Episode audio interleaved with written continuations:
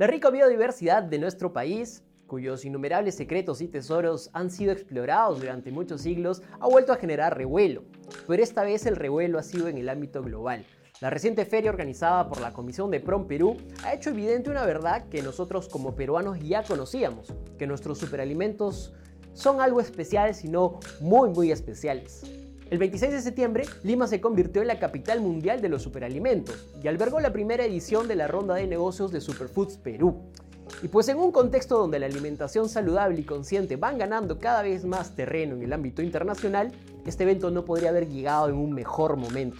Esta cita congregó a 18 compradores internacionales provenientes de potencias y mercados emergentes, mercados emergentes y potencias como por ejemplo el Reino Unido, Corea del Sur, España, Taiwán, Colombia, Estados Unidos, Costa Rica y muchos otros países que llegaron con un propósito común que fue explorar y adquirir la variedad de alimentos funcionales peruanos que gracias a sus altos valores nutricionales se ha clasificado como superalimentos. Se organizaron aproximadamente 80 reuniones entre estas potencias compradoras y 40 empresas peruanas especializadas en el rubro. El resultado fue increíble. Se espera que después de estas negociaciones se generen alrededor de 10 millones de dólares en transacciones comerciales. Pero, ¿qué son exactamente estos superalimentos que causan tanto revuelo?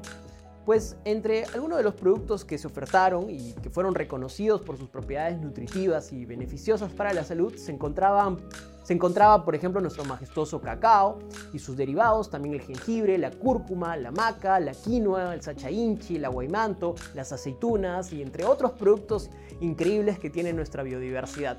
Cada uno de estos alimentos no solo conlleva un sinfín de beneficios para nuestra salud, sino que también son la esencia y la tradición de nuestro pueblo peruano.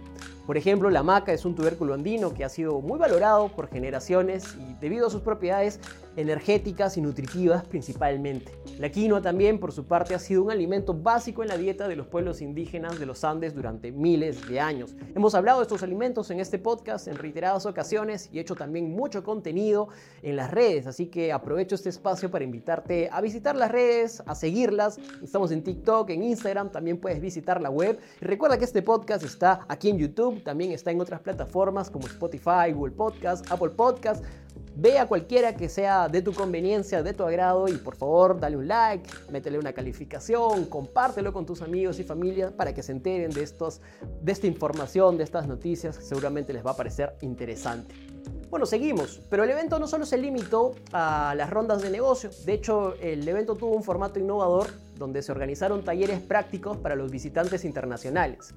Estos visitantes pudieron sumergirse en la cultura peruana a través de sesiones de degustación de café y de pisco, así como adentrarse en la cocina ecológica y las preparaciones de platos y postres basados principalmente en estos superalimentos.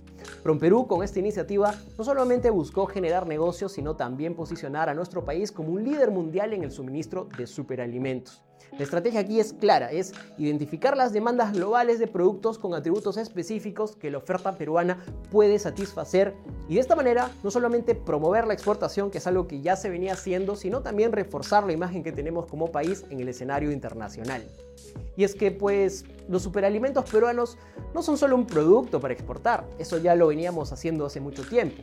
Son creo más allá un legado, una tradición, una oportunidad para, para que el mundo conozca más sobre nuestra rica biodiversidad, que la valore, para que lo valoremos también nosotros como peruanos y para que muchas empresas se expandan y puedan llegar a más consumidores internacionales y al mismo tiempo que estos consumidores internacionales se beneficien de estos grandiosos alimentos.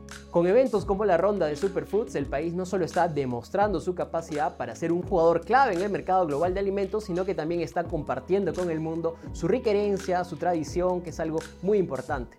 Esto es un recordatorio de que en medio de la globalización y la uniformidad, aún existen tesoros únicos que esperan ser descubiertos. Sin duda, los superalimentos peruanos son uno de esos tesoros a descubrirse y apreciarse mucho más. Si algo nos enseña también esta ronda de negocios es que el valor de nuestra biodiversidad trasciende las fronteras comerciales. De hecho, la fascinación mundial por los superalimentos peruanos es en muchos aspectos una metáfora del aprecio creciente hacia la diversidad biológica y cultural en nuestro planeta.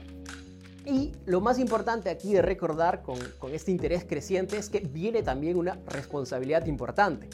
A medida que el mundo vuelve su mirada hacia estos productos, es también necesario que reflexionemos sobre cómo los vamos cultivando, cómo los comercializamos y cómo garantizamos la sostenibilidad de estos productos para generaciones futuras, que estén libres de pesticidas y agroquímicos y también, por supuesto, conservando las especies y semillas que tenemos de cada una de sus variantes.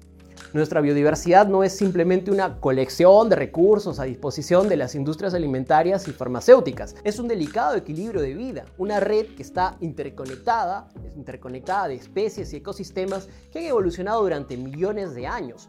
Cada superalimento que ofrecemos al mundo lleva consigo pues toda una historia, una historia no solamente eh, biológica, sino de comunidades ancestrales, de tradiciones milenarias y de ecosistemas prístinos. Pues son el producto de tierras fértiles también, de ríos limpios, de aire puro, son un fruto del ambiente en equilibrio. Por lo tanto, creo que debemos preguntarnos aquí cómo podemos proteger y conservar mejor nuestros ecosistemas que producen estos grandiosos alimentos, cómo podemos asegurar el cultivo y la extracción para que sea ético, sostenible, sin explotar la tierra, pagando lo, necesario, lo suficiente a los productores.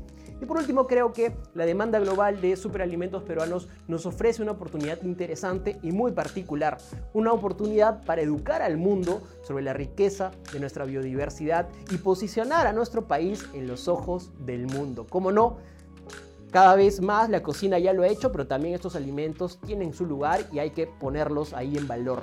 Entonces, que esta reciente atención no solo sea una celebración, sino también una reflexión compartida para todos. Recordemos, celebrar está bien, pero también hay que reflexionar, porque al final del día todos estos productos no son nada si no los cuidamos y los valoramos. Espero que te haya gustado este video pues déjame un like, eh, déjame un comentario abajo, déjame tus opiniones y no te olvides de seguir este podcast para recibir más contenido, para recibir más videos de este tipo.